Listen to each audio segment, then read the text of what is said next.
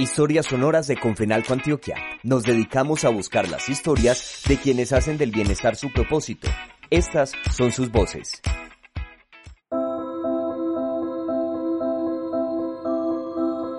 Viajar es un placer.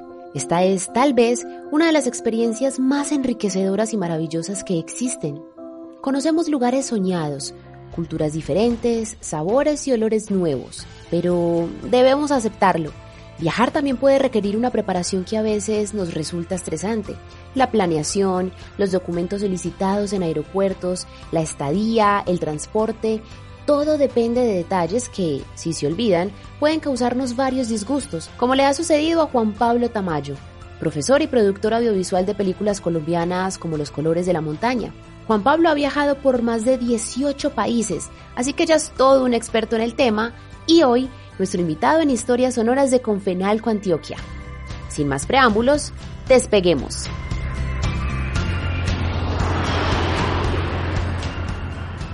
Juan, gracias por acompañarnos en este episodio. Cuéntanos un poco más de ti y de lo que haces.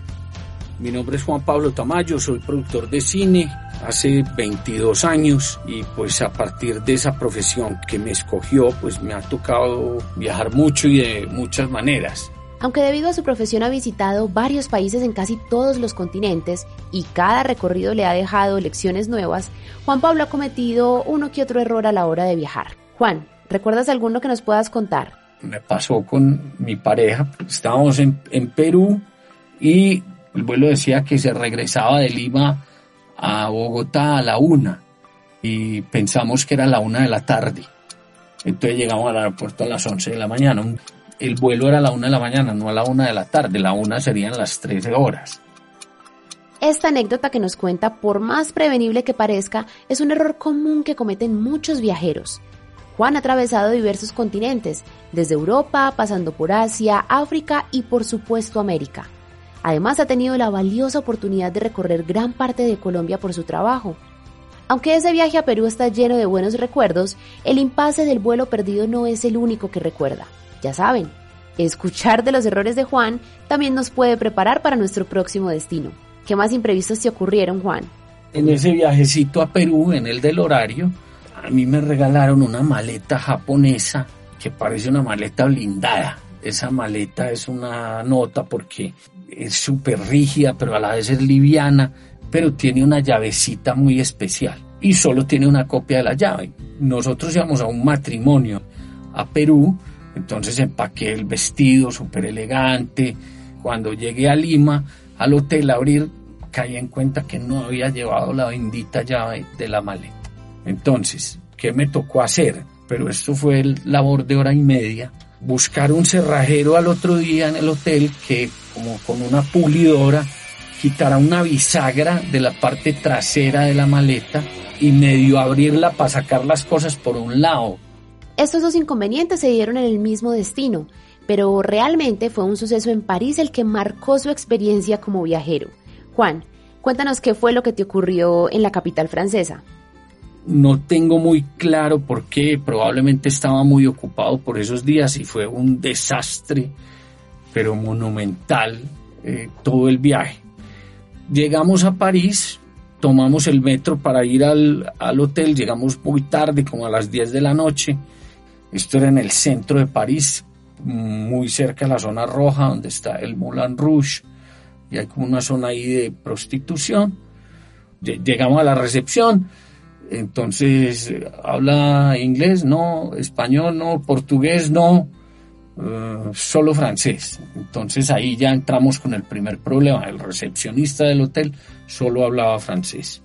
Cuando le entregamos el número de la reserva, él lo buscaba, lo buscaba y nos hablaba y nos hablaba, pero no entendíamos nada de francés hasta que el man ya exasperado, era como la una de la mañana, exasperado, cogió la reserva y me señaló así con un resaltador que era que yo había comprado, esto era como el mes de febrero creo, y yo lo había comprado como para el mes de abril.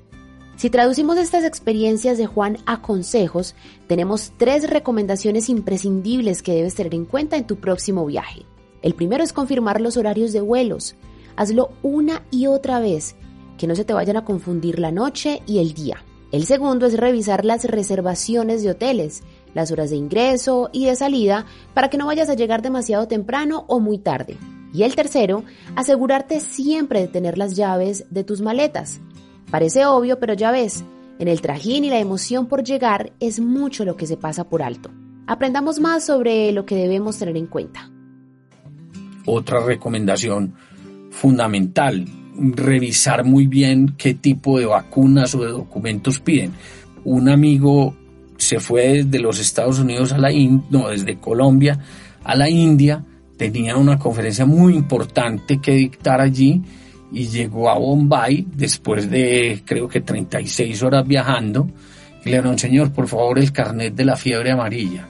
Él dijo, mm, no, no lo tengo, pero lo tengo escaneado. Le dijeron, no, tiene que ser en físico. No, no lo tengo, pero lo tengo aquí escaneado. No, señor, entonces si usted quiere entrar, debe permanecer aquí en el aeropuerto en cuarentena durante ocho días.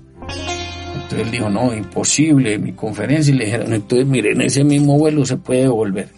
Y en el mismo vuelo en el que llegó de Lufthansa, lo regresaron, le tocó venirse a Colombia. Como complemento a esta recomendación, es bueno enfatizar en que revises que tu pasaporte tenga por lo menos una vigencia de seis meses y en que no dejes todo en mano de los artefactos tecnológicos, porque pueden fallar.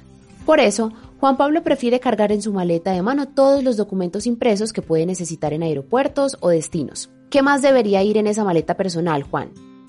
Recomendación importante, siempre en una maleta de mano llevar una o dos mudas de ropa. Ahora venden ropa interior desechable. Chévere tener eso porque a veces las maletas en los aeropuertos se retrasan y se te puede demorar ocho días en que te la entreguen y te vas a quedar sin ropa. Siempre en una maleta de mano llevar productos de aseo esenciales como cepillo de dientes, crema, medicinas que uno tenga que tomar de control y desodorante eh, y una muda de ropa.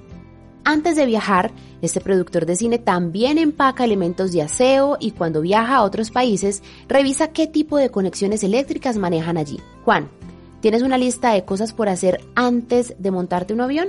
Si es así, compártelas con nosotros.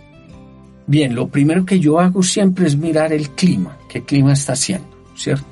Si es frío, si es caliente, si es lluvioso, si, si es seco, eso es lo primero. Lo segundo, revisar el hotel a donde me voy a hospedar.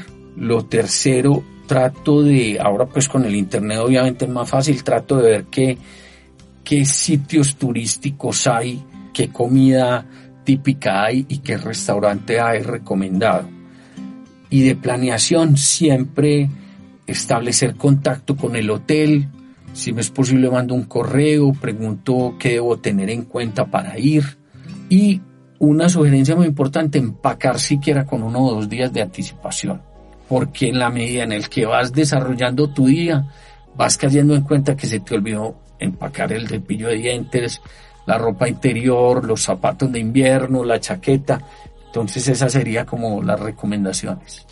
Viajar es aprender. Por eso, Juan Pablo Tamayo nos dice por qué es positivo conocer elementos básicos de la cultura que vas a visitar. Ya sabes, darte una pasadita por Google no te hace daño y te preparará para cuando aterrices. También es muy importante para los viajes uno leer un poquito sobre la cultura, ¿cierto? ¿Qué es debido y qué no es debido eh, hacer en cada país. De pronto palabras que no se deban utilizar en, en uno u otro país, sobre todo en idiomas que son muy comunes. Por ejemplo, para nosotros buseta es un bus pequeño, ¿cierto? Achatado adelante. Pero en Brasil, por ejemplo, buseta es el órgano sexual femenino. Entonces, alguna vez aquí con unos brasileros, yo no estaba muy familiarizado con esa cultura y dije, no, pues cojamos buceta. Entonces, pues ya se imaginarán ustedes el chiste, todo lo que duró. Juan, muchísimas gracias por estar en Historias Sonoras de Confenalco Antioquia y contarnos tus travesías como viajero. Lo que te ha pasado queda como ejemplo de qué hacer y qué no hacer a la hora de viajar. Sabemos que como tú hay miles de personas preparando sus sueños y maletas para llegar a su próximo destino. Estos consejos que hoy nos ha dado Juan Pablo nos ayudarán a no perder de vista lo fundamental a la hora de preparar un viaje. Si te gustó este podcast y crees que puede serle útil a un amigo o familiar que está preparando maletas, compártelo y construyamos una comunidad de turistas que no dejan nada al azar. Hasta un próximo viaje. Nos escuchamos en un próximo episodio de Historias Sonoras de Confenalco, Antioquia.